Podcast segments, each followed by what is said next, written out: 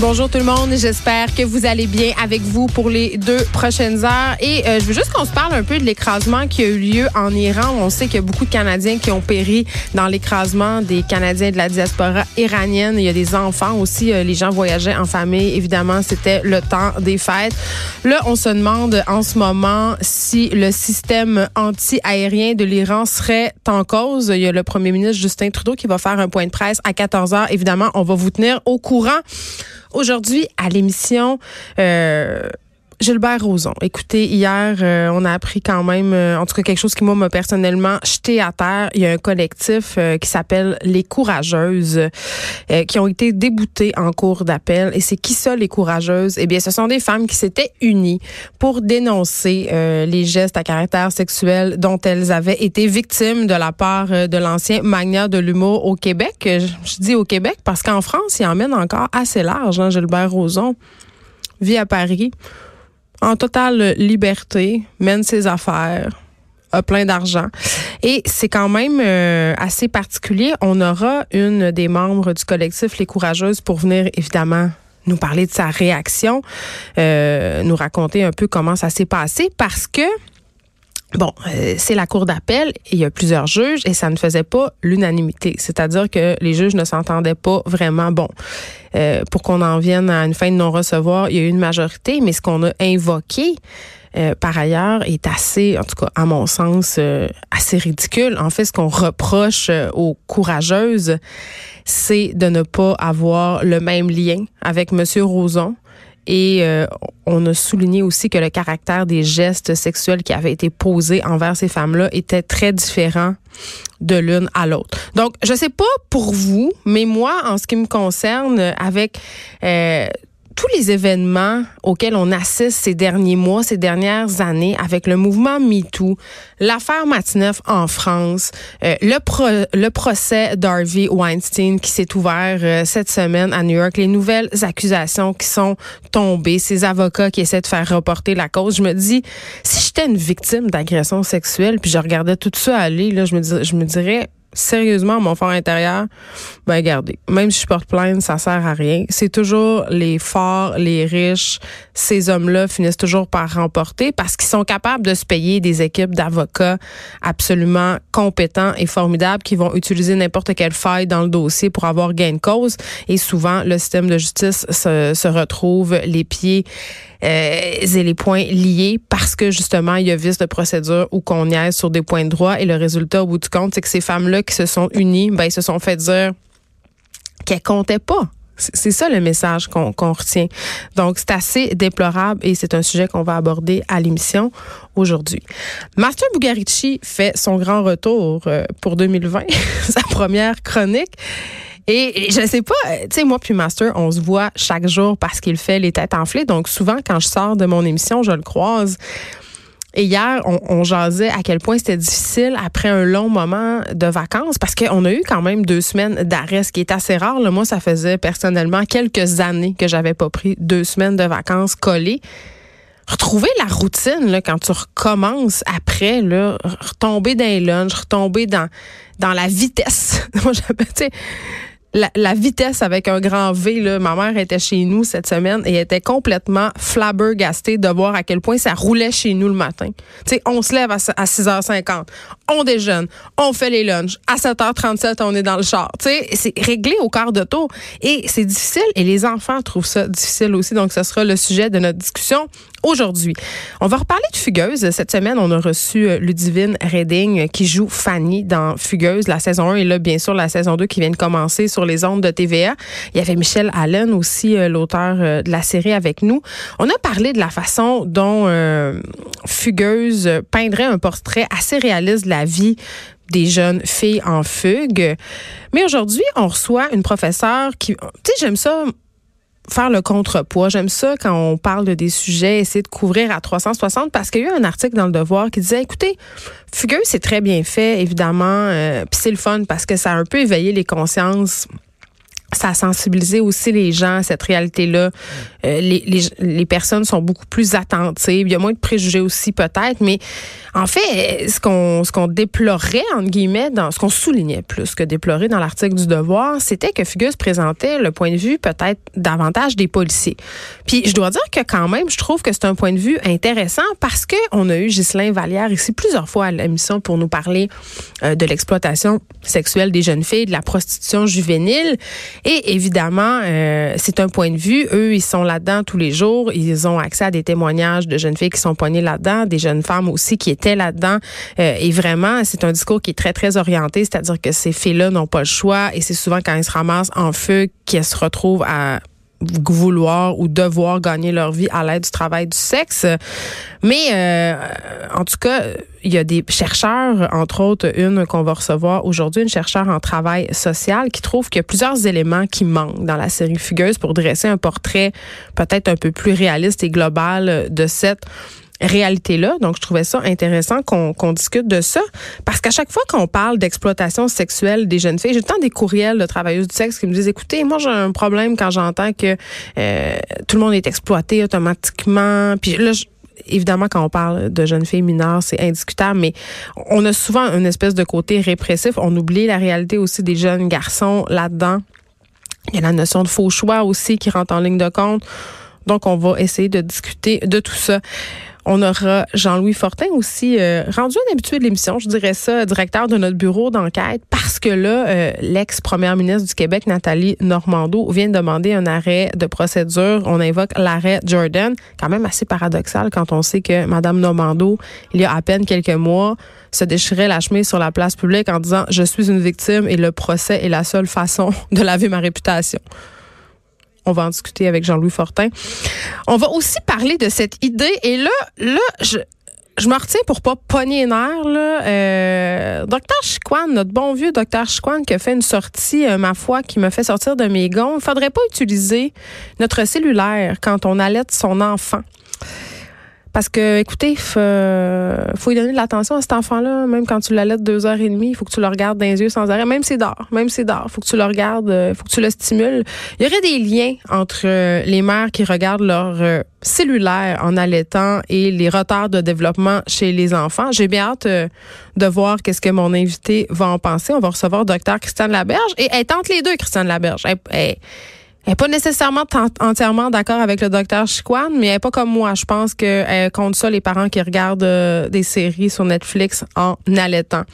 Dave Morgan aussi sera de retour aujourd'hui. Il va nous parler de son temps des fêtes, la nouvelle année qui commence. En tout cas, lui nous dit que cette nouvelle année 2020 pour lui, c'est un write-off. Ça commence vraiment mieux qu'en 2019. Donc j'ai hâte de voir quel chapeau, pardon, quel chat il va nous sortir euh, de son chapeau, de son sac ou lapin, peu importe, parce qu'il nous a fait quand même des révélations assez intenses en 2019, Dave Morgan, il nous a parlé de son arrestation pour faculté affaiblie. Il nous a aussi parlé de sa grand-mère qui regardait de la porn. La barre est haute. La barre est haute pour 2020. Et finalement, il faut rester jusqu'à la fin parce que qu'est-ce qu'il y a le jeudi? Qu'est-ce qu'il y a le jeudi à la fin de l'émission? C'est les potins. Caroline G. Murphy en a plein, plein, plein, plein pour nous autres. Donc, on va bien s'amuser. Bon. Euh, on se parle un peu d'une nouvelle série qui va être diffusée sur Netflix très bientôt et qui fait, polémique, qui fait jaser. Il y a une pétition qui circule en ce moment même pour que cette série-là ne soit pas diffusée. C'est la docu-série qui s'appelle Goop Lab. Et bon, Goop, tout le monde le sait, Goop, c'est la compagnie de Gwyneth Paltrow, cette papesse du bien vivre, de la santé, du yoga, du vagin en santé, de l'art de vivre, du blanc, du blé, hein, c'est elle. Donc, euh, je pense que Gwyneth est rendue là à voir sa série télé après Marie Kondo, Gwyneth Paltrow. Et vraiment, euh, ce site, parce que Gwyneth, elle joue, elle joue plus au cinéma. Là. Elle gagne sa vie maintenant avec cette espèce de site euh, de l'art de vivre où elle nous vend toutes sortes de cossins. Il y a un magazine, une sorte d'affaires, tu sais. Puis la suite logique de tout ça, évidemment, c'était la série télé sur bon, c'est une série lab, c'est-à-dire on, teste des affaires euh, de façon pseudo-scientifique. On utilise le mot lab. Donc, s'il y a le mot lab, en tout cas, moi, ce que ça me dit comme téléspectatrice, c'est que ce sera euh, forcément scientifique. Et c'est justement, c'est justement ce que craignent les gens, en particulier certaines personnes des communautés scientifiques, c'est qu'on véhicule de la fausse information. Parce que là, au cours des dernières années, quand même, l'entreprise de Gwyneth Paltrow, Goop, a soulevé différentes controverses. Il y avait des médecins, entre autres, qui s'étaient un peu euh, mis ensemble pour dénoncer certaines publications de l'ancienne actrice qui a vanté les mérites du nettoyage du vagin à la vapeur. Pas juste le nettoyage du vagin, là, il y avait des douches. Pourquoi ça implique tout le temps le vagin, ces affaires? Moi, c'est la question que je pose. Elle a l'air obsédée par le vagin propre. Je, je sais pas. Elle a une fixation. C'est peut-être pour ça que le Consciously Uncoupling avec Chris Martin, euh, le leader de Coldplay, mais en tout cas, elle s'intéresse beaucoup à cette partie de l'anatomie féminine. Elle veut la purifier. Elle veut euh, que le vagin des femmes soit en santé. Et en septembre 2018, par ailleurs, Goop, sa compagnie, a dû payer 145 000 dollars pour avoir diffusé une publicité trompeuse sur des produits. Euh, et entre autres, un qui avait beaucoup fait jaser et on a beaucoup ri de ça dans les médias et je trouve ça important de continuer à en rire, c'est le fameux œuf de jade, OK? Euh, cet œuf de jade que les femmes devaient s'insérer dans le vagin et qui devait les aider à contrôler leur cycle menstruel. C'est une affirmation évidemment qui est nullement fondée sur aucun précepte scientifique et c'est ce qu'a tranché le tribunal de la Californie.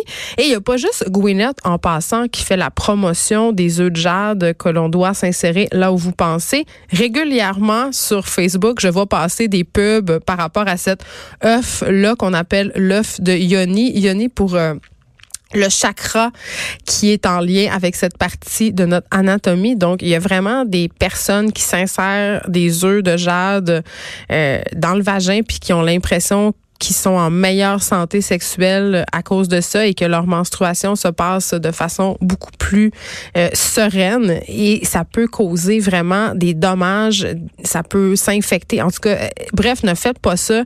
Il y a plein de scientifiques qui sont sortis des médecins pour dire euh, les œufs de jade, faut vous m'arrêter ça, ça comme absolument aucun sens.